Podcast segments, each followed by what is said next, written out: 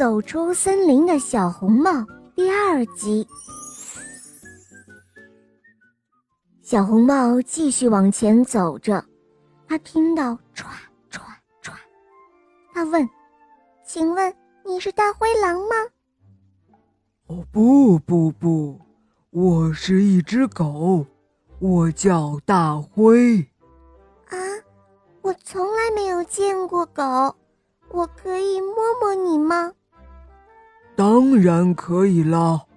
小红帽走上前，开始摸了摸。哎，你的耳朵怎么这么大？耳朵大可以听得更清楚啊。嗯，你的牙齿怎么这么尖？尖尖的牙齿才好吃东西呀。你怎么这么臭呢？那是为了熏走大灰狼呀。我要去外婆家，她住在森林的另外一边，你能带我去吗？哦，好呀，没问题。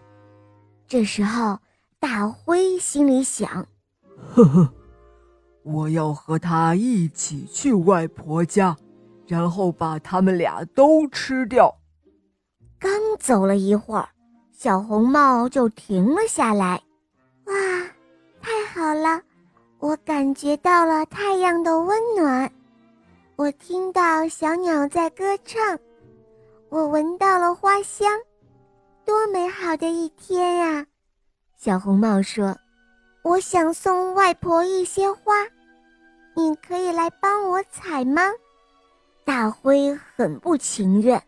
他撇了撇嘴，哦，采花可真浪费时间。但是他还是去帮小红帽采花了。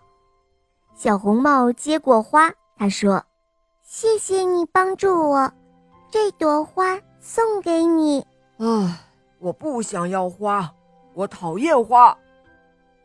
他们继续往前走，这时候，他们来到了一棵果树下面。这时候的小红帽觉得好饿呀！我想要树上最靠近太阳、最甜的果子，你可以帮我摘吗？好了，伙伴们，这一集的故事讲完了。